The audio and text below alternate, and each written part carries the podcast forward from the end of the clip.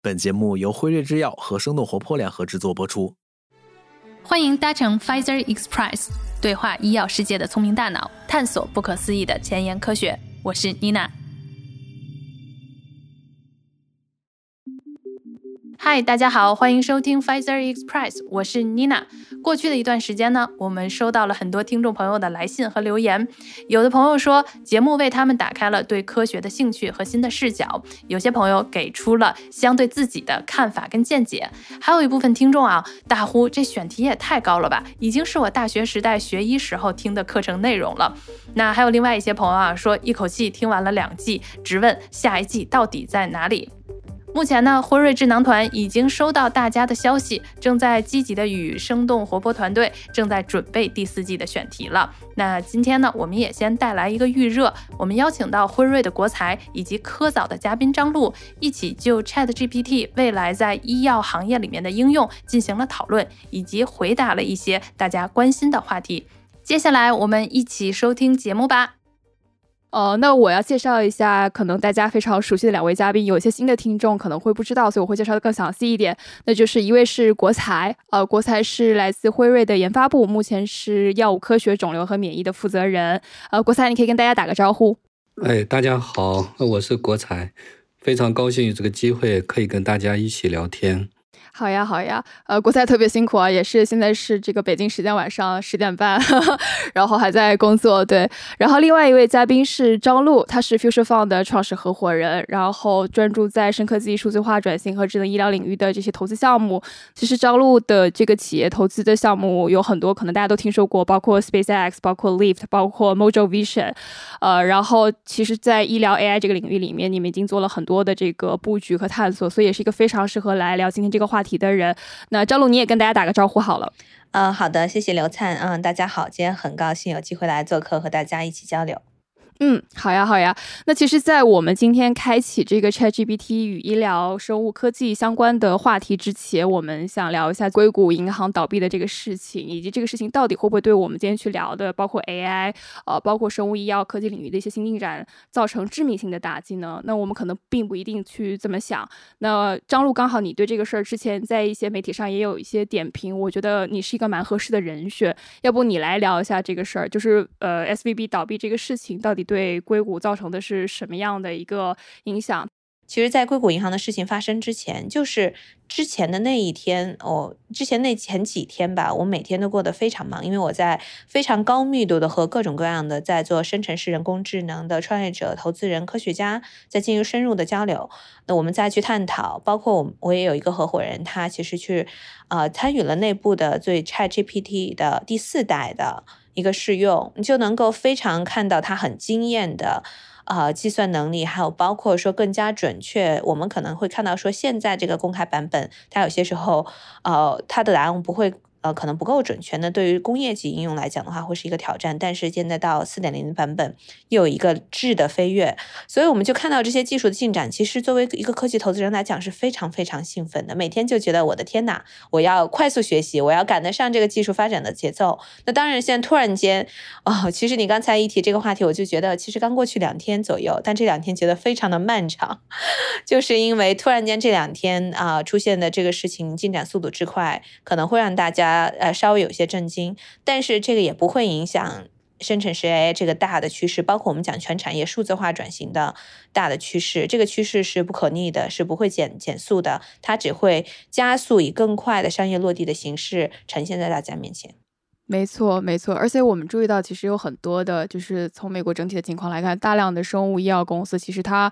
呃，对银行贷款的这个依赖度相对来说还是比较低的，它大部分是通过股权融资，而很多可能在目前可媒体上所报道的跟硅谷银行相关的一些生物制药或者生物医药科技公司，其实他们在硅谷银行所存放的这种现金或现金等价物相对来说还是有限的，所以这个受损的规模相对来该说是可控。我们也因此觉得说，可能对于整个未来的就是 AI 加医疗或者 AI 加生物科技的这个。方向来看，我们还是会有比较积极的一些心态，我能这么理解对吧，张璐？对，是的。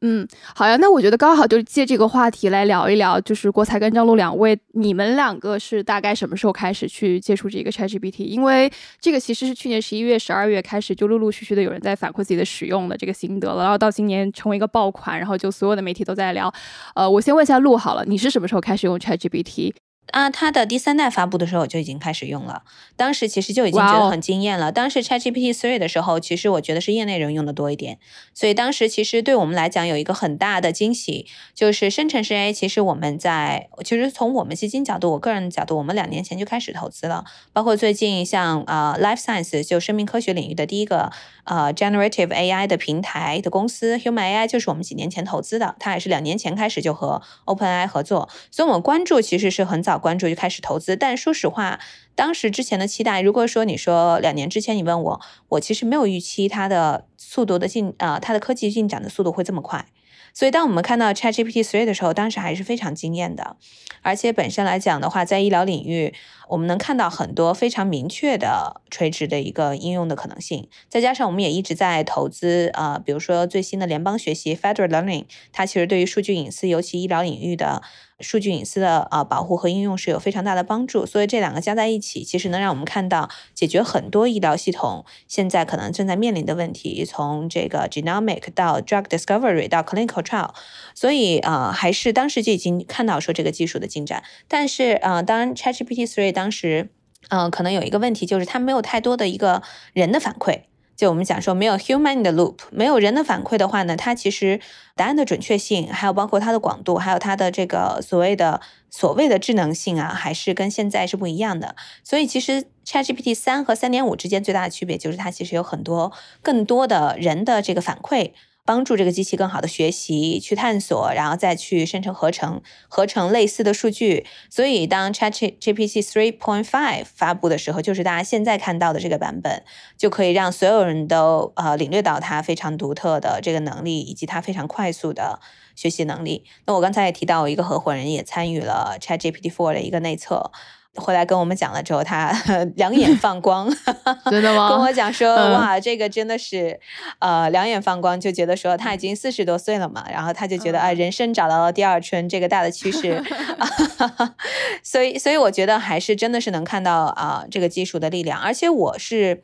很喜欢 ChatGPT 的一点呢，当然它有很多的挑战和问题，当然现在也有很多泡沫，这个我们也可以去聊。但我觉得，任何的新的技术出来的时候呢，它短期都会出现泡沫，但是它会有更强的一个长期的价值。另外呢，就是 ChatGPT 可能做的最好的一点呢，是进行了一个全产业、全范围的一个普世的人工智能教育。其实我们作为这种前相对前沿技术的投资人来讲，有些时候最大的一个痛点呢，是并不是说技术或者说是应用，就是技术很成熟也很便宜，应用很明确，但是它所服务的这个产业。他的决策方，他的思维理念啊还没有进步，或者说他的思维理念还没有认识到说，哎，其实整合新的技术，比如说整合人工智能，其实不是那么困难的一件事情，或者说不是那么容易让他们能理解到人工智能可以去产生各种各样怎样的一个应用场景去服务他们的痛点。但 ChatGPT 的话，它是一个如此简单易用，呃，而且很快速的获得大家关注的一个，相当于是 general AI 的一个能力的展示。所以现在我们就看到说，全产业。包括我们的医疗、呃，生命科学、生物学，还有包括我们讲的物流供应链、制造行业、化工行业、呃，保险行业、金融行业，现在都在啊探索各种各样的垂直人工智能的一个应用。那我们投零代码人工智能平台也有几年了，现在终于看到说，哎，在客户层面上的话，就是我们初创企业，它要服务这些大的企业方作为他们的客户方。呃，现在可能在教育层面上就不需要做太多的工作，而是更可以关注到或者说专注到他们的应用场景和具体的一个技术整合。嗯，其实你刚刚那段分享里面有三个蛮重要的内容。第一点，你当时你说用呃三代的时候，其实你没有预测到，或者你可能没有想象。它会发展的这么快，呃，为什么你你觉得它这个发展速度为什么会超过大家的预期？其实业内大家都会有这个说法，超过大家它的爆发可能有点超过大家的想象。你觉得这个点是为什么呢？嗯。这其实当时我不仅我这么觉得，我当时也和一些科学家朋友经常会去聊嘛。科学家朋友其实当时也没有预测到会这么快。我觉得还是因为，呃，其实，在学术圈的话呢，因为它背后还是一个大的一个语言模型，数语言数据模型，它其实对于算力的要求和数据量的要求还是非常夸张的。所以可能在学术圈确实不太能够，呃，有这么多的资金、这么强的算力和这么多的数据去快速的。看到它的一个迭代速度，但是在工业界，尤其 OpenAI，它也是一个非常特殊形式的组织。它如果一开始就是一个 for profit 的一个公司的话，可能不太容易这么专注在说不用去探索应用，而是核心的去把我的这个模型训练好。但是因为它刚开始的模式更多的是一个 non-profit，所以也吸引了很多硅谷科技的领袖的支持，还有包括当时微软很早就开始投资它，也给了它很多算力的支持。就包括当时我记得有几个全球最强的算力的一些机器，就是算力 TPU 都给过去，所以这个其实是啊，可能之前在学术圈研究的人都不一定能想到的这么大的一个资源投入。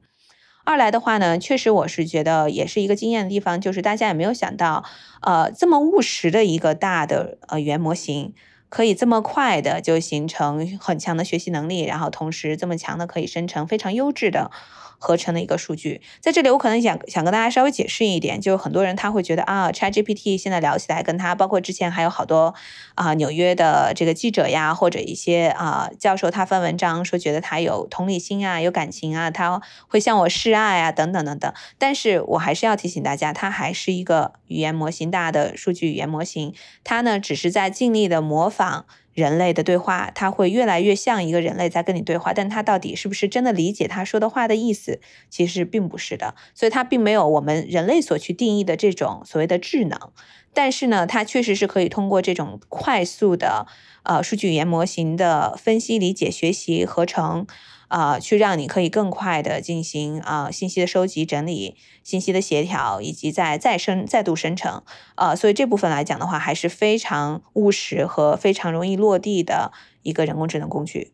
然后你刚刚第二个分享的部分里面有聊到关于垂直领域的一些应用，我们怎么去想象 ChatGPT 在垂直领域里的一些具体的想象力？比如说，我我在猜，是不是像 Human AI 这样的这个？它的做的方向就其实是类似于像垂直领域 ChatGPT 可以做的一些工作呢。嗯，对对对，其实它可能确实，因为我们其实一方面是想说 ChatGPT 这个非常，就是像一个聊天机器人，它的应用和 Generative AI 它其实还是两种嘛。那 Human AI 它确实有点类似于 ChatGPT，它呢更多的是像一个呃垂直的针对制药行业和生命科学领域的一个智能搜索引擎。所以你也可以说它是 ChatGPT 加并的一个合体，但它针对的是医疗和制药领域，还有包括生命科学领域。但是呢，呃，对于 Human 来讲，它最独特的优势是在于它的一个独特的一个一来对行业的深入了解，二来呢，它也有非常高质量的行业针对的一个高质量的数据。因为其实包括像 OpenAI 它的 Generate AI 的模型，ChatGPT 的模型，它并不是根据。医疗领域去训练的，所以其实，在任何不仅医疗领域，任何其他的一个垂直行业去进行应用的时候，它其实还是需要。有更加行业专注的高质量的数据去重新进行一轮训练。另外还有一点呢，就是我刚才提到的一个准确性的问题。你就想，大家如果跟 ChatGPT 对话，你问他相同的问题，他给你两次，可能答案不太一样，你的容忍度还是可以的，你也不会觉得说这是什么大的问题。但是在医疗领域的话，在人工啊，在生命科学领域，比如说你说啊，你帮我要设计一下这个临床实验，或者说这个药品的副作用是什么，它潜在的副作用哪些，答案是需要。高度一致，高度准确，而且呢是要有非常强的工业的一个呃深入理解和就是产业深入理解和专业背书，所以这个是相对行业专注领域应用层面上的话呢，创业者还要包括公司还要做进一步的工作，但是它本身已经是一个非常非常强有力的工具了，那我们就可以把这个工具配套以合适的高质量的数据，在各个领域去做垂直应用，医疗。当然是一个最大的领域，都不是说之一，因为我们看到刚才我们提到这么多，最核心的一个词是什么呢？就是数据。那我们现在人类社会里面最多的数据是哪个领域的呢？百分之三十的数据都是和我们人类医疗健康相关的，所以这是最多的数据，同时又是高质量的数据，再加上标签等等等等，所以我觉得医疗领域会是 generative AI 可能最大的一个应用。啊、领域之一，应用领域吧，都不是之一了。然后接下来的话呢，包括其他对应的，你就看哪些行业它的高质量的数据比较多，而且比较垂直集中，保险行业，对吧？啊，还有包括金融行业，还有包括物流行业，所以你会发现很多相对传统的行业，这时候突然发现它可以焕发新春，它可以通过和 generative AI 的结合，去形成各种各样的数字化转型的工具。我也很好奇国才，因为你恰好来自辉瑞，来自于制药领域，你是现在对 ChatGPT 有哪些尝试？你怎么去看待它现在这个影响力？因为我是来自，我有两个特点，第一个我 base 在国内，第二个呢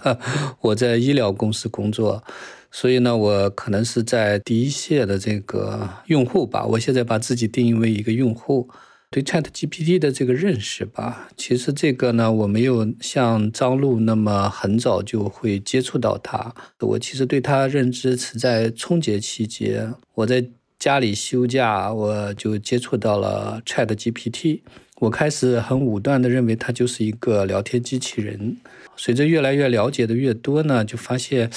越来越有新的内容、新的这个亮点出来。我也就试图去问他一些科研的一些新的问题，比如说会问他如何去设计一个新的化合物，什么样的合成的方式，合成的效率，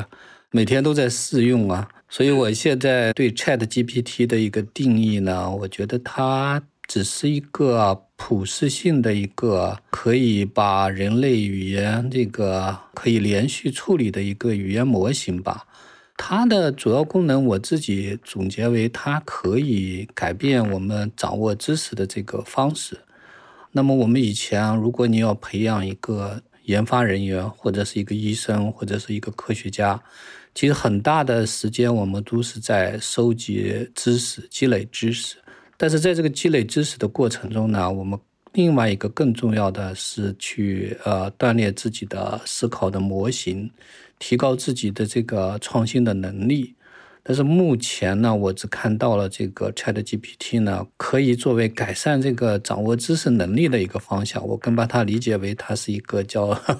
如果是钢铁侠的话，它就是 Jarvis 这个角色，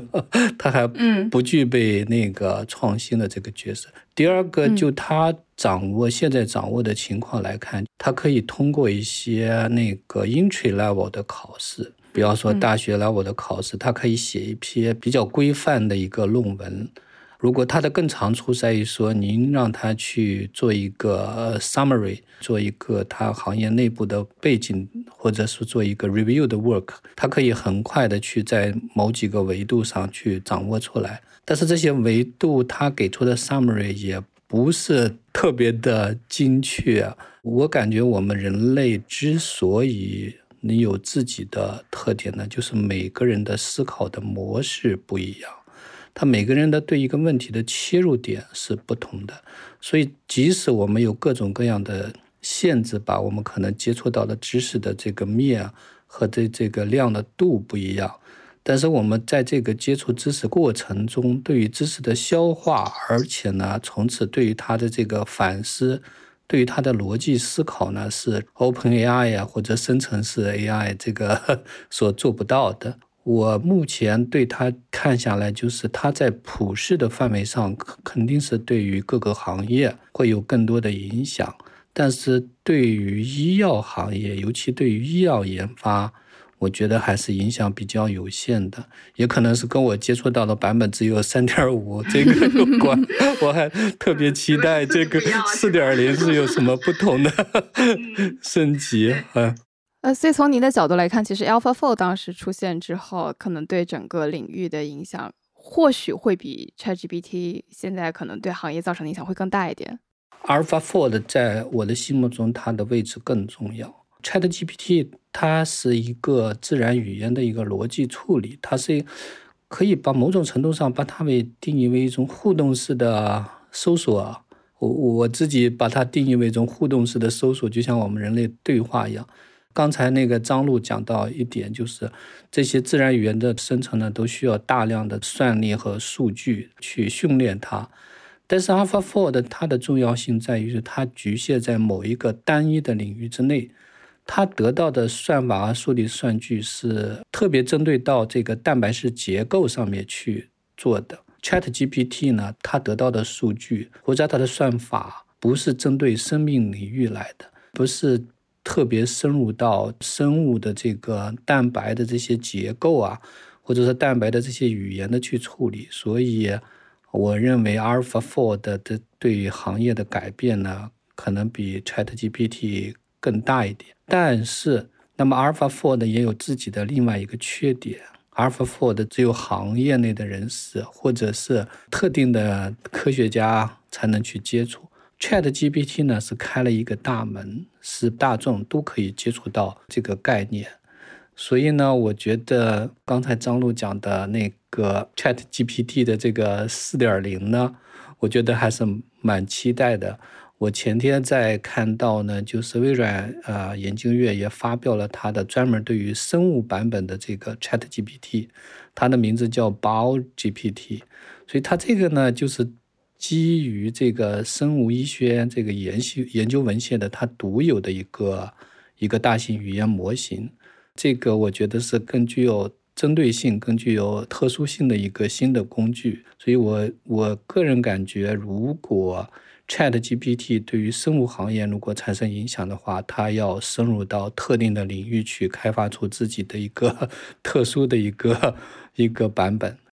谢谢国才的精彩分享，张璐你怎么看？因为其实我知道，像 Profluent 他们这样的公司，其实已经在做针对特定生命科学领域的语言模型了。你你会怎么去看待现在就是刚刚国才讲到的这个 AlphaFold 对整个行业的影响和 ChatGPT 对整个行业的影响，怎么去区别？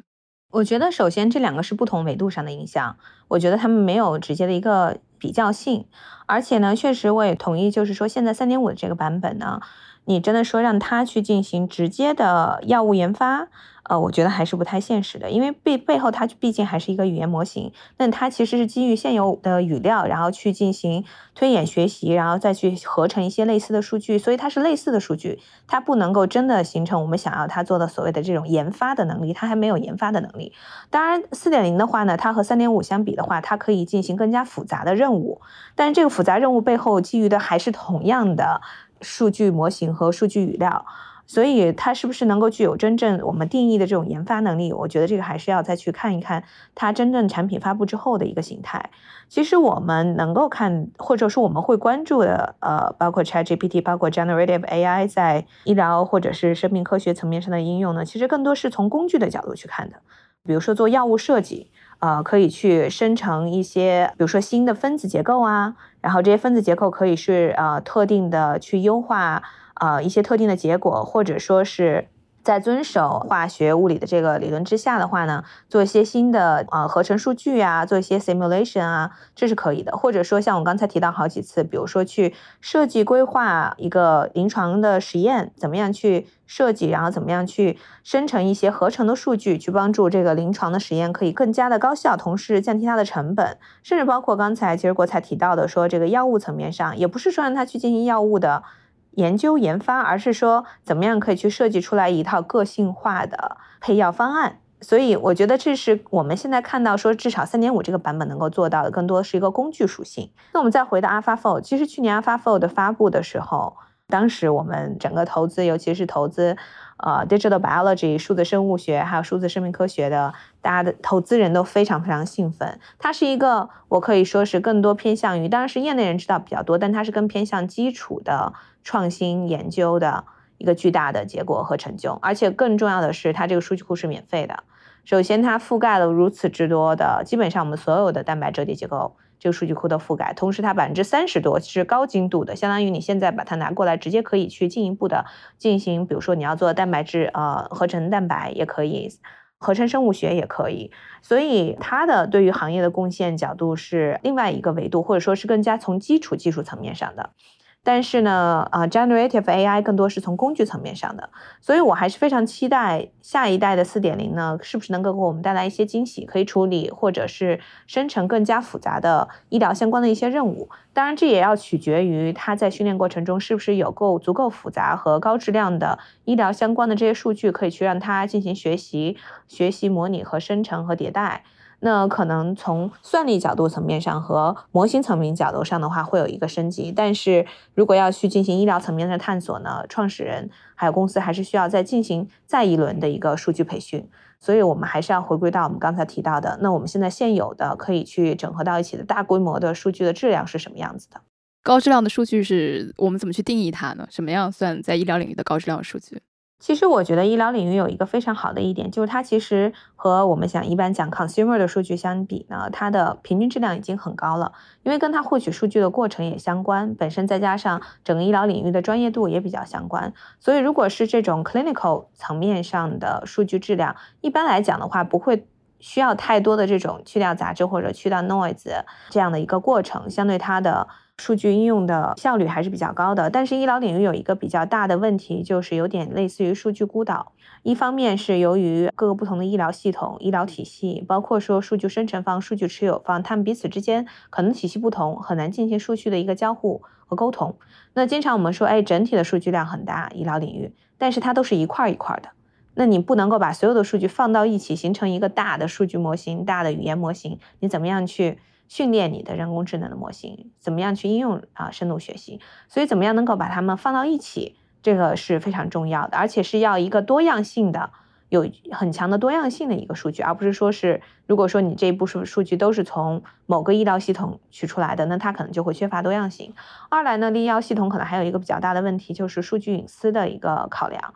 医疗领域本身也是大家非常敏感的领域，所以在数据隐私层面上，确实需要更好的解决方案去帮助大家，可以去愿意把数据分享出来。所以我们其实从几年前开始去关注的那个方向，就叫做联邦学习 （Federated Learning）。所以现在联邦学习在整个 Generative AI 起来的过程中，其实。也成为了 Generative AI 应用的一个非常重要的技术解决方案，因为它的核心就是帮助解决数据隐私敏感的一个问题。相当于我作为数据的拥有方，我不需要转移或者传输我的数据，我就可以直接让啊人工智能或者第三方公司把它的算力、把它的模型放到我的数据上来去进行培训，然后同时呢还可以去囊括很多的数据，所以你在某种程度上实现了数据的统一和形成了一个大的语言模型。啊，所以我也是非常期待现在有联邦学习，再有些其他的技术，包括还有边缘计算等等，在解决了隐私的层面上的问题之后呢，解决了数据孤岛的层面上的问题之后，我们可能可以会看到大量的高质量的医疗数据加入到 generative AI 的模型的训练，最后可以给我们提供各种各样不同的高智能、高效的解决方案。郭灿，你觉得在制药领域里面，高质量的数据意味着什么？可能大家想象大型医疗公司它产生的就是药物生产药物公司，其实大型医药公司里面最主要的一个资产就是它的数据。那么刚才张璐讲了高质量的数据是什么样，那么低质量的数据是什么样的？大家可能想象不到，低质量的数据就是第一，数据量比较小；第二，它的真伪程度，就是说它数据里面有太多的这个夹杂了人的判断啦，或者它的。真实性会比较充裕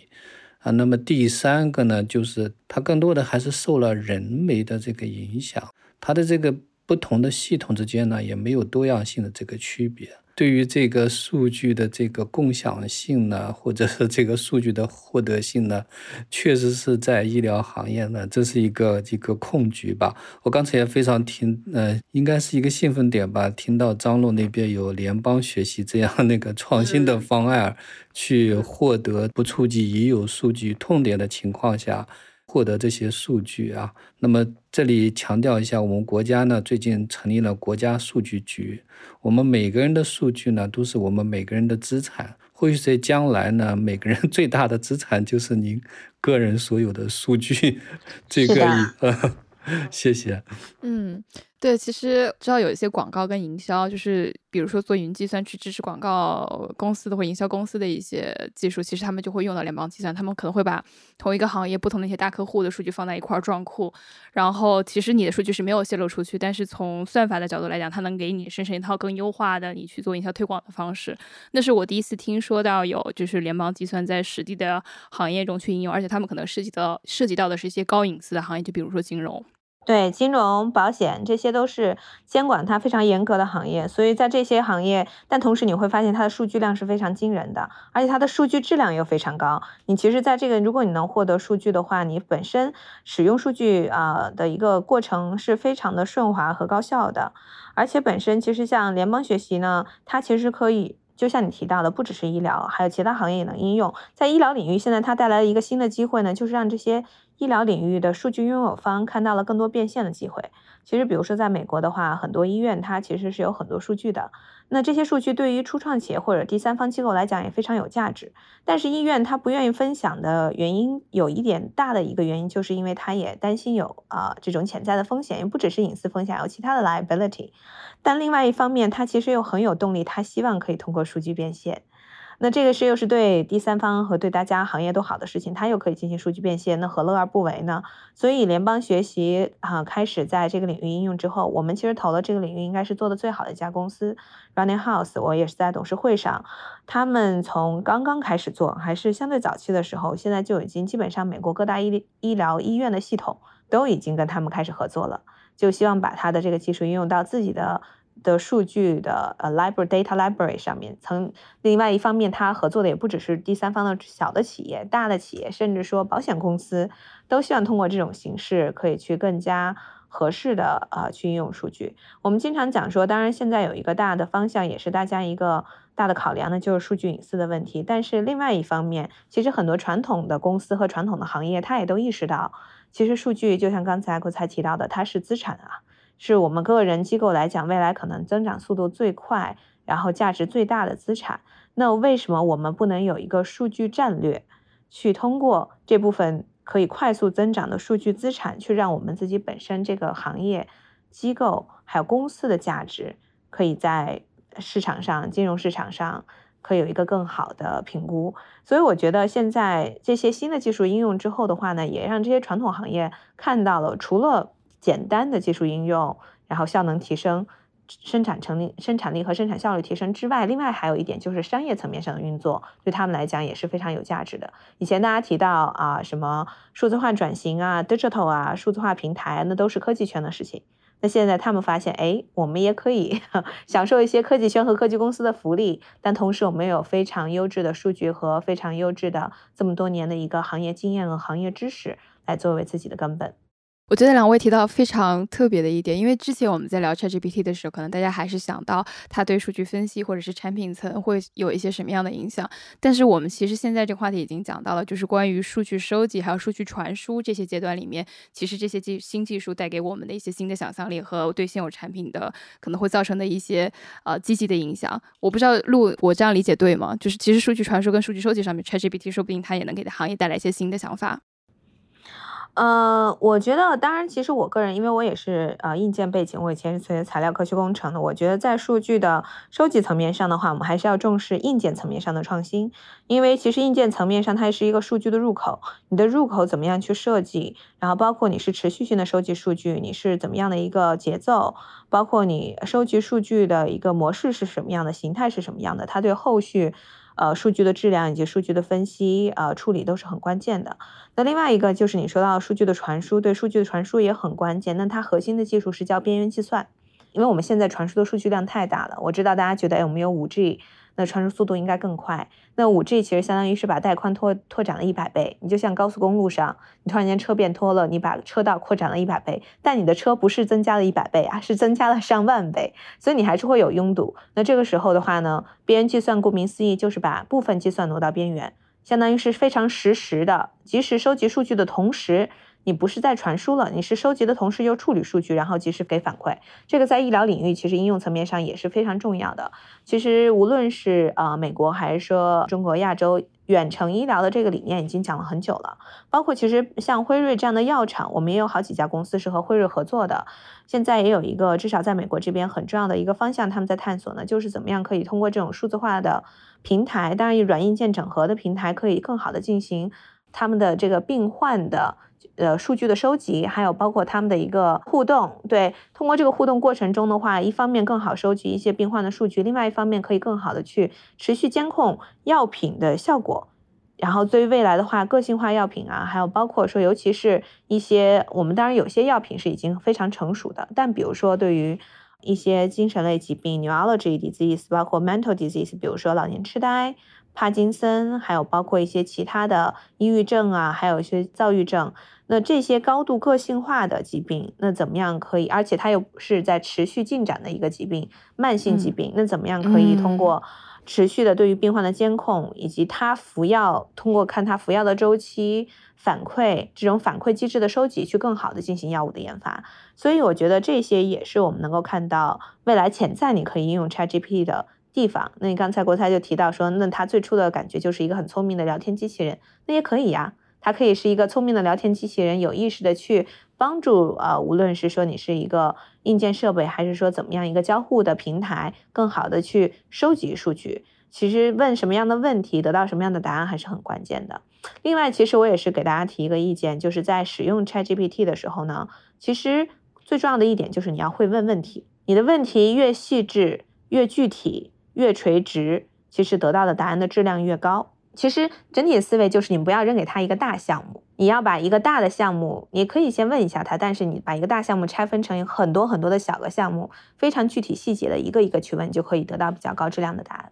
我我之前有看到一个分享，就是有个医生，他可能是做糖尿病方向的，然后他就问 ChatGPT 说糖尿病是什么，然后 ChatGPT 给了他一个非常好的答案，然后紧接着他又问说，如果我是一个糖尿病的病患，我应该注意哪些症状，该吃什么药？到了解决方案这一块，其实。可能 ChatGPT 就需要你给出一些非常具体的问题，呃，否则它就会可能给出一些错误的答案。其实，在关于如何正确的向 ChatGPT 提问方面，之前我们也有聊过一期，其实已经有一些企业在做 prompt 这方面的一些创业的机遇了。但目前看来，它可能它还是一个相对来说天花板没有大家想象中那么高的方向，但仍然给大家打开了一个就是使用上的想象空间。我们通过什么样的合理的提问方式，能够更有效的把 ChatGPT 应用在各个领域里面？我也有点好。奇，因为我们之前在聊 AI 的 AI 医疗的时候，其实聊到过，呃，沃森出来之后，曾经有很很多人在想象说，是不是医生会彻底被呃 AI 或者机器人取代？但其实是没有。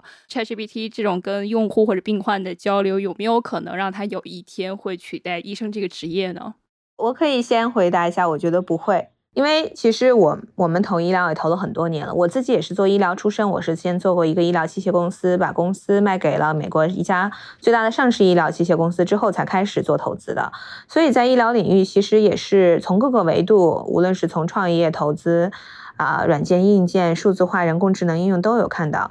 我其实从一七年的时候，我们就开始着重的去强调和推广，包括投资人工智能在医疗领域的应用，但是。我从一七年开始，我们一直着重强调的一点就是，人工智能是来助力的，是来加速的，是在提升效能的，而不是来替代的。就是人工智能到现在，包括 ChatGPT，它还没有到能够替代的地步。当然，你说它有一些就是重复性的啊这种啊项目或工作，你让它去做是可以的。但是对于医生，还有包括甚至一些护护士，就是非常高度专业化的工作，它还是没有办法去替代的。还是回到我们提到的说，到底它是哪种智能？对吧？当然，你说也就包括护士的工作也有两种，一种是说你在前台，他让你填表，让你回答问题，那这个东西当然是可以用啊人工智能来去替代掉。但是如果说后续的话呢，他要去给你进行一些轻治疗的方案，或者说根根据个性化进行一些诊断，这个还是需要就是技术和人的一个结合。所以我们其实相信的不是说人工智能会替代掉医生，而是说未来使用人工智能的医生会替代掉不会使用人工智能的医生。这个是替代会发生的地方，但是技术本身，我觉得在可预见的未来还是不能够做到去替代掉医生这样的一个职业的。张璐那个答案非常棒啊，就是会使用这个呃人工智能的医生更容易适应将来吧。那么我们我的答案也确实其实很肯定，人工智能不可能替代人类的这个作用。它在现实的医疗中呢，它只是起到一些辅助的作用。当然，某一些岗位，就是那种简单重复的岗位，这些我们就会被取代。但是这样的取代是会释放出更多的人的这个资源去做更有创造性的。而且呢，我还相信呢，就是即使那些岗位呢会被取代掉，但是会有更多的岗位会被 create 出来。如果 ChatGPT 这种技术快速的成熟铺开来，可能会有哪些新的岗位？你觉得你会非常期待它出现？哦，我们举以我熟悉的这个早期医药研发来看吧，我们早期的医药研发大部分都是在实验室里的工作，很多的重复的化学反应啦，或者是简单的生物实验。第一次接触到 Chat GPT 的时候，我其实最被它吸引的是它可以帮我写程序。啊，以前做过那个就是 Lab Automation，就是自动化实验室。但是自动化实验室最大的一个特点就是我我只会使用那个标准化的实验室自动程序，那个我不会去自己设计这个实验室的这些程序。我就想 Chat GPT 是不是就可以帮我去设计这个？那么 Chat GPT Plus 我们的 Alpha Fold Plus Lab Lab Automation 这个可以想象，我们只需要像这里每天就思考它的一个。科学回到本源上，它的靶点，它的机制。那当你探索越多的时候，你就需要更多的人力去思考这些问题。所以呢，你探索了这些，你就发现越多的这个兴趣点，那些具有创造性的、具有原创性的这些，那你会岗位会越来越多。那么，Lab Automation 也自己会进化。在后面的实验中间，在临床实验中间，你会发现它的这个刚才张璐讲，可以说用那个 Chat GPT 去写这个 protocol。那么临床实验方案现在都是比较统一的。那后面的临床实验方案会不会做到 tailor made 呢？这个都是脑洞大开的。或者刚才讲到的，说是那个精准医疗或个性医疗，那么每一位患者都有他。自己特有的这个需求，是不是我们可以？这个是一个老话题，可以做到真正做到，可以为每一位患者设计他自己特有的药物呢？我相信呢，随着 Chat GPT 或者生成式 AI 的应用，它只是会使我们的这个生活呢，或者工作呢，越来越具有多样性，越来越垂直式的向下面，越来越接近科学的本质。而不是在写在这个这个水平上面去谈论这些事情。那陆你怎么想？你能观察到未来有哪一些可能受这个我们生成式 AI 或者 ChatGPT 的影响，会有些新的岗位？其实大家是可以去关注，来想说我们现在学习这项技术，可能对未来去适应这些新岗位是有帮助的。对，其实我其实刚才提到一点，就是说你会不会问问题，你会不会使用这个工具？刚刚国才提到的那个应用，我其实也经常是，我其实只学过 C++，但是现在通过 ChatGPT 再加上 Copilot，哎，我其实可以写一些小程序的。所以大家就会发现，现在一个大的趋势就是使用技术的门槛会越来越低。那其实对于每个人来讲的话，很重要的一点是一来你要有能够基本的知识去了解到说哪些技术是可以用的，这个技术背后的基本逻辑是怎么样；二来一定要掌握这个技能，就是怎么样去运用这个工具。它是一个很有效的工具，但是工具应用在哪，什么样的应用场景，这都是非常值得探索的方向。现在其实很多时候大家能够想到 ChatGPT 的应用还是比较偏 consumer 啊，非常雷同性的，但其实它的潜力不止于此。包括除了 ChatGPT 之外的话，还有 DALL-E。对吧？它是图像生成 AIGC，所以我觉得大家在这个探索的过程中，可以更多的去想一想，怎么样去让自己有能力去使用这样的工具，而这样的能力就会让他们在无论各个行业的探索过程中有相对的一个优势。另外一点还是要回到我们刚才提到的，对人工智能很重要，人工智能知识也很重要。现在有非常强有力的工具去应用，但是如果想要做行业应用，行业。专注以及行业相关的高质量的数据和知识还是非常关键的。其实，在聊到就比如说像当时 AlphaFold 出来的时候，很多人觉得啊，它又是人工智能的一个杰出的贡献。但是大家不知道的是，在 DeepMind AlphaFold 团队里面有大量的杰出的结构生物学家，所以其实这些生物学家他的内容知识还有包括经验的贡献，才会帮助我们可以更好的使用人工智能作为一个工具。得到我们想要得到的一个结果，所以核心来讲的话，所有这些新技术的应用的目的就是去解放我们的生产力和生产效能，让我们可以把更多的时间专注在比较有创造性、开拓性、研发性的工作层面上，而不是单一重复性的工作层面上。嗯，我甚至都在想象，就随着这个我们的生成式 AI，包括我们整体的 AI 对。呃生命科学、对医医疗、制药这个行业的影响越来越大。未来可能会出现一种职业是专门去检查，说，哎，比如说这个生成式 AI 它去生成的一些内容，或者是辅助我们所生产的一些内容，它是不是正确的？可能未来这种岗位也会在这个行业普及开来，就是检查这个内容正确性与否，可能也会变成未来一种新兴的岗业。嗯，对。然后我可能我们还好奇一点，就是我们刚刚聊了很多的潜在的可能性，但是如果我们想看到这样的技术大面积的在制药、生命科学这种领域落地，它最关键的先决条件是什么？其实我觉得很多时候我们看到说技术落地，首先第一个可能从它最基本的讲，就是它要更好、更快、更便宜。就是我们经常讲 better, faster, cheaper。就很多时候工业界需要的技术并不是最好的技术，而是回到更好、更快、更便宜的技术。这是一个非常实际的落地。包括其实为什么说 OpenAI 它的这个大的语言模型所做的 generate AI 可以这么快的进入应用呢？也是因为它的其实这个模型的世界观的设定是非常务实的。呃，可能有些业内的朋友会关注，有一些其他的科学家其实一直在批评 OpenAI，比如说 Facebook 的首席 啊科学家，对吧？他们也是在对他一直在批判他的理念很好，但他的那种理念现在做不出来。就是说你的理念很好，你那个 model 做不出来，那我们就要现实一点去看，说哪些 model 现在是可以做出来的，而且是可以很快的迭代，还很快的进行商业应用的。所以这也是我觉得 Generative AI，尤其是 ChatGPT 的下一代。他们给我们带来的很大的空间想象，就是它商业落地的可能性非常高。它相对来讲呢，就是在行业里进行垂直应用的，呃，多样性也非常强。当然，每个行业都要进行独特的训练，但是呢，OpenAI 本身它也不想去说每个行业都自己做，因为我们有好几家公司都是在跟它合作，甚至说它还会想投资我们，投资我们自己的这些企业，因为这些企业都是做垂直应用的，所以你就会发现，哎，它是一个。普世的一个人工智能工具，但是在各个行业里面呢，又有专注的、已经做过精细调整的对应的一个人工智能工具的或者应用场景的形成。所以这也是我觉得在接下来这呃几年，我们觉得非常兴奋的一点。它不只是一个非常炫酷的技术，终于是一个既炫酷。又啊务实又可以落地的，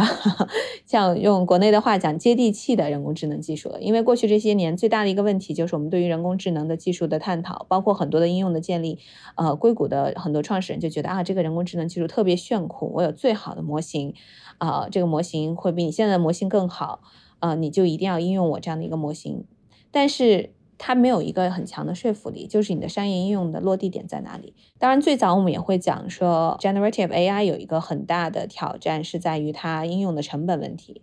呃，但是 OpenAI 做了一件好事，把他们的 API 的价格降砍掉了百分之九十。所以当他砍掉百分之九十那天，我马上给我们所有创始人发了一个邮件，说你看他们的现在价格。如此之便宜，所以的话，各个公司都应该考虑或多或少的要整合一下他们的 API 去探索。大一点的话，产品的提升；小一点的话，小小的这种 feature 的建立都是很有价值的。而且三月一号的时候，因为在美国数据隐私这方面保护也很强，三月一号的时候，它发布了一个新的消息，就是现在 OpenAI 它有一个特殊的版本，它是可以去 comply 就符合 HIPAA 的这个监管要求的。所以对于一些对于数据行比比较敏感的行业，它也可以去申请这个特殊的版本，然后去啊调用它的 API，所以这也是，尤其是我们投了很多这种数字医疗还有人工智能医疗领域的公司，他们很兴奋的一点。听起来非常非常的令人期待。郭才你呢？你现在会觉得在你的行业里面，如果这种技术要大规模的去应用，有哪些先决条件是你看到它可能必须得去实现才有可能有落地的？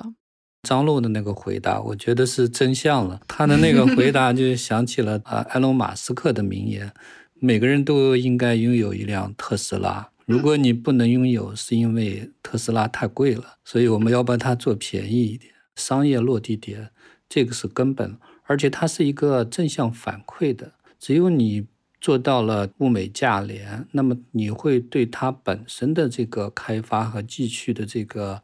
进化吧是起到一个正反馈的作用。那么我们看到 Chat GPT 它的呃四点零的版本，它的价格降得特别低，所起到的这个鲶鱼效应吧。我们看到 Google 它已经在把生成式 AI 整合入它的所有的核心产品里。那么在国内，我们也看到了像文心一言啊，百度的，对对这些产品的出现。那么在于生物医学领域，刚才我们聊了，我还觉得是第一肯定是数据，第二呢还是算力模型，还有就是它要专注到医学领域。垂直的方向一定要深入落地到位，那个医药研发，它有专门的这个 Chat GPT 的版本出现，它才会真正的去落地。而且呢，医药呃研发的公司呢，更注重这个投资啊，这个 ROI 吧。所以这个也是要从那个商业的这个角度去促进，促进了商业，最后才能。反馈到了基础科研的这个进步。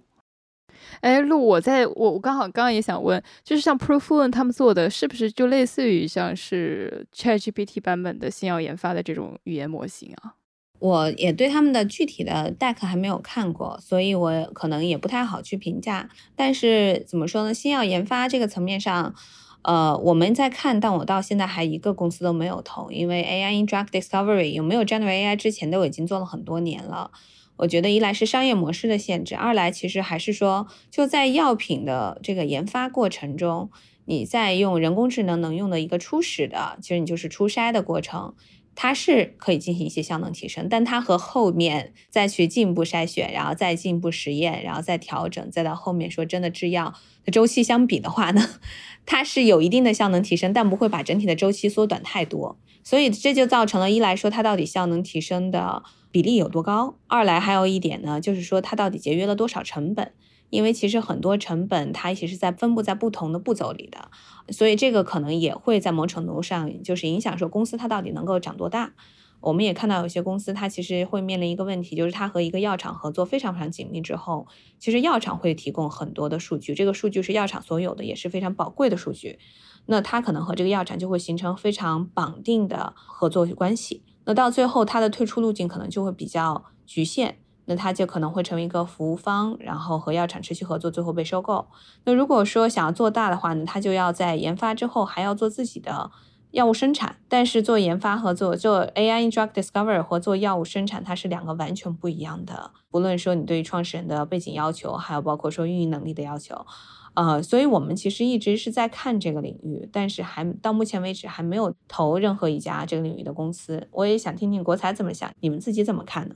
就我个人对这个有兴趣啊，经常和一些公司以外的朋友们聊一些这个问题。其实刚才陆讲到了这个医药研发比较漫长。大概我们都知道，它要七到十年的时间，而且它它是分很多个阶段，每一个阶段都有自己的这个专注。我们在以前聊这个 AI 的时候，我觉得它对早期的这个阶段它的助力是比较大的，因为到达临床阶段呢，我觉得人工智能对医药研发的助力不是太大，因为它有法规监管方面的要求。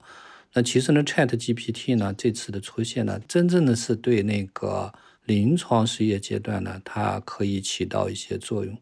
它可以加速。但是如果讲到它会不会发生那种翻天覆地的变化，我觉得不会，因为临床实验阶段它更注重的是那些流程、那些数据的整合、那些软件系统的应用。这个呢，我觉得 ChatGPT 作为一个通用型的一个生成式 AI 工具呢，它会去起到自己的作用，把那些原来流程性的工作可以缩短。但是回到早期研发的阶段呢，我们可以看到工业界也有好多公司啊，运用人工智能去设计分子，也有一些公司通过人工智能加司法实验加专家判断的这个理念来去加速分子的设计。但是在早研的加速不一定代表着后期药物成功率的提高。回到刚才那个那句话，医药的研发根本上来说，它还是一个实验科学。我们人类还是对于这个自身、对于生命科学、对于基础科学了解的还是太少。我不觉得百分之一是一个高标准，所以我们还是在黑夜中摸索。人工智能它的本质上是启动高速迭代的这个去加速医药的研发，但是医药界本身的这个反摩尔定律呢？我也不觉得在短期之内会发生根本的变化。哎，郭灿，你刚刚说 AI 加司法实验，那个是什么呀？就是你说已经有的一些尝试里面。我第一次听到 Chat GPT 的时候呢，我实际上把它理解为，如果我是钢铁侠，我把它理解为我的 Jarvis。那么我如果把它配上我就是我的阿尔法 fold，我是不是就可以用它再配上实验室自动化啊？我可以 predict 蛋白结构，我可以去把这个蛋白结构做出来，再去测定我设计的这个蛋白结构是不是会和我预想中的这个功能呢？是不是相 match？那么这几个过程中呢，又不能完全依靠这个 ChatGPT 或阿尔法 fold，那么要加入你自己的专家判断。那这样一来的话，可能你。即使不是世界上顶级的结构那个生物学家，你也可以很快的去设计出你自己的这个想要的一个蛋白质。已经有文献报道呢，通过类似的这个逻辑或方法设计那个抗体，设计那个酶。所以我觉得这种三个啊一加一加一的这个组合呢，肯定会大于三。那么这样的组合呢，就是在早期的早叶阶段呢，它会。提升靶点的发现啦、验证啦这些过程，在临床前的开发中呢，对于这个药物的合成制备呢，它也会相同的逻辑也可以运用到在这个工作中。但是，一旦进入到临床阶段，我们所有的靶点机制或者说我们的这个 mechanism 只是一个设想，一定要在人身上去得到验证。那么，在人的这个讲到人呢，我们目前的医学或对于或者生命科学对于人的体的了解还停留在探索的阶段，所以呢，在根本上它不会对于医药的成功率呢，在临床阶段提得到提升，但是它可以缩短临床研发的这个进程。举例说，我们原来一个临床实验可能需要五到七年吧。那么加入 Chat GPT，它会把流程性的东西会缩短，验证周期呢会缩到三年。那我们是不是就很快就可以知道答案？这样的情况下，我们一个一个药品失败，我们可以马上上第二个药品。那么缩短缩短实验的周期，也就意味着成本的降低。好呀，在我们结束今天的这个讨论之前，其实我还好奇有没有我们刚刚没有讨论到的问题。其实国才和陆两位有没有想补充的点，觉得可以分享给我们的听众的？嗯，我我请陆先来好了。我觉得就是一方面，我们刚才聊的当然非常兴奋了，探索了很多它的潜在的应用的场景、应用的机会。但是还是回到我其实开始提到，就是任何新的技术开始在崛起的时候呢，它都会经历一段泡沫期。所以现在确实我也是感觉到说。这个 S V B 的事情发生之前那两周，大的基金是很夸张的，就是我听到的，就是他们每天在建十到十二个公司，都是针对 A I 相关的，只看这领域的公司，然后呢会去呃找谷歌、Facebook，呃还有包括像 Microsoft 里面相关背景的人，劝他们出来做公司，然后给的估值，甚至有一个公司我听说估值一上来就是两三亿美金，就是当时我听到这些的时候，我就很担忧，因为对于任何一个新的技术来讲的话，你很快的把捧上去，它就很容易掉下来，所以我们还是要让让它有一个相对客观和冷静的成长空间。那现在当然我们也不希望市场动荡到这个程度，所以很多时候你很难说有一个平衡。所以我觉得还是让大家要冷静，然后客观理性的看待技术。一方面一定还是非常惊人、非常让人兴奋、非常让人。呃，就是感觉热血沸腾的一个技术创新，但同时一定要有一个合理的预期，就是它的能力的限制在哪里，还有包括对它的一个定义。我从一开始就明确讲到，它不具备智能，它只是会越来越像。学就像学你说话一样，就像鹦鹉学你说话一样，它变成一只非常聪明的鹦鹉，它可以学你说各种各样的口音方言，呃，它可以甚至自己生成的一些自己的内容，但是它理解内容吗？它不一定理解，它也不会具备我们人类这样的感情和同理心，至少在现在这个模型的基础之下，所以呃，我觉得还是要从一个客观的角度去看待技术本身的边界和它的能力，然后才可以更好、更加合理和非常实际的去创建不同。同的应用场景，准备材料的时候发现有一个在医药研发中有一个环节，可能马上就会从生成式 AI 或者这个四点零的版本上可以受益。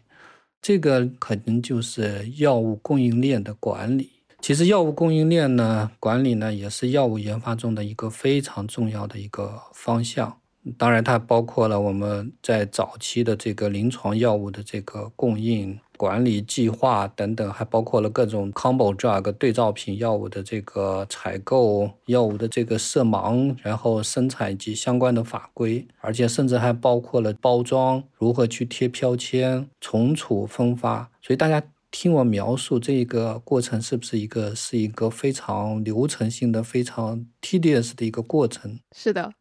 其实就药品供应链管理这方面的话，是非常适合，就是这种啊，logistic management 是非常非常适合应用 generate AI 来做的。而且，其实我刚才提到说，ChatGPT 四点零它有一个很让人惊艳的点，就是它可以处理相对复杂的这种可能是多任务并行的，就类似于像这种物流供应链还有药品供应链管理的啊方案。而且这个东西是非常繁杂、细节又多，需要就是追踪很多的一个小的数据。啊，还有做一些 matching，可能我觉我也相信，在药品公司内部也是一个非常头痛的一个痛点啊，所以我觉得这个方面也是很有机会的。我觉得其实很多时候你就会发现，有一个很大的机会，但也是挑战，就是很多创始人他其实想象不到这些潜在的痛点。那行业内还有很多痛点，他又想象不到说到底这个痛点能不能用特定技术去解决。所以我们我是很多年前就成立了一个 CXO 网络嘛。然后现在我的有一个合伙人是以前一个五百强公司的 CTO，他最早也是加入了我这个网络。现在我们有四十二个全球一千强企业的 CTO，也包括一些医药行业的，包括像 Medtronic 迈瑞之前的 CTO 也在我们这里。就是希望通过这样的一个平台，初创企业的创始人和这些大公司的决策方，但是他是技术背景的首席技术官，可以直接对话交流，大家就做一个简单的 matching，对吧？我的痛点在哪？哎，你有什么技术？大家看一看，哎，是不是可以做到一个很好的解决方案的一个呃匹配？因为对于传统行业来讲的话，毕竟离科技圈还是有一定的距离。但是现在对于科技圈来说的话呢，有一个很大的应用方向又是在传统行业，所以我们也是在这个方向发力比较早，布局也比较早。现在这个网络其实对我们来讲是非常大的一个竞争优势，因为我们经常去投项目的时候，因为我们投的很多都是连续成功创业者，他其实是很挑剔的。但是他在看到我们这个网络之后，他就会觉得，不仅我们自己是创业者出身，懂技术、懂运营，同时我们在比如说我投他三四百万美金，我还可以带来两三百万美金的订单，而且可以帮助他很快的获得市场验证，找到产品和市场的一个契合点。所以我觉得这样的一个探索，呃，还是非常值得更多人去做的。我觉得不只是 VC 可以去做，包括我们其实也知道，美国的很多药厂，它现在也在建立自己的生态。希望可以建立一个生态，让初创企业和自己有更多的交集。包括我前一段认识的一个朋友，他要做一个小的孵化器，就是和美国几大药厂合作。他们孵化的过程就是帮助这些初创企业去理解药厂它的痛点和它怎么打交道。这些也都是非常新，也就是过去这一年起来的一些新的行业内的一些新的动向，所以我们还是非常期待的。我觉得虽然现在可能大家会担心金融市场的动荡，但是如果你单看技术的话，我们是处在一个很好的时代。的确，在医医疗领域的话，我们真的是处在过去十年可能都没有这么好的一个时代，是专注在医疗的一个创新领域。一方面技术成熟到了一个基点拐点的时刻，同时资本成熟和专业。再加上整个数字化的一个应用和整合，可以真的帮助我们。再加上疫情的一个推动作用，所以所有事情聚到一起，我觉得接下来这几年，生物医疗还有说健康科技，会是非常非常大的一个创新发展方向。啊，那我觉得今天的节目时间也非常呃足够长了，希望这期节目可以给大家带来更多关于 ChatGPT 以及对硅谷科技创新、对生物医药领域里面一些新兴进展的一些思考养料。那。回归到我们节目的终点，我们觉得可能像陆刚刚有反复提到的，就是关于硅谷银行这次出现的危机，很多人在质疑说这个会不会影响到科技创新的未来发展？那可能不单是硅谷，或者是其他地方。但呃，我相信科技领域的从业者，大家都会有一个看法，就是科技的进步是日拱一卒的，它不是一蹴而就的。所以当大的危机出现的时候，我们相信这个行业本身内在的这种生命力和韧力。会帮助从业者，帮助与其相关的生态里面的所有的人一起去度过这个难关。呃，我们也希望看未来看到更多的人可以投入到医疗 AI，投入到这种甚至是 AI 和生命科学领域里面一些新的发展机会。那如果大家对我们这期节目有更多的问题，欢迎在评论区给我们留言。那我们这期节目就到这里了，也谢谢国才，谢谢张璐的时间，大家再见，拜拜，拜，再见。嗯，本节目所有内容仅作为学术探讨。不涉及任何药品推广及诊疗建议。如果有医学方面的问题，请及时咨询医学卫生专业人士。以上就是 Pfizer Express 本集节目的所有内容，欢迎在评论区与我们交流你的看法，每一条留言我们都会认真阅读。当然，如果你喜欢这期节目，也欢迎分享到你的朋友圈、微博、即刻或者其他的社交媒体平台。我们下一集再见喽，拜拜。